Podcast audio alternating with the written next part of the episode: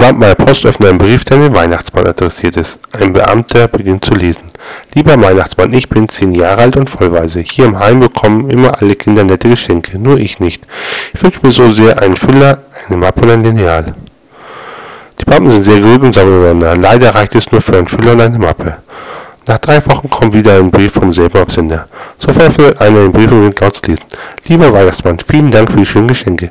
Ich habe mich sehr gefreut. Leider das Lineal gefehlt, aber das waren bestimmt die Idioten von der Post.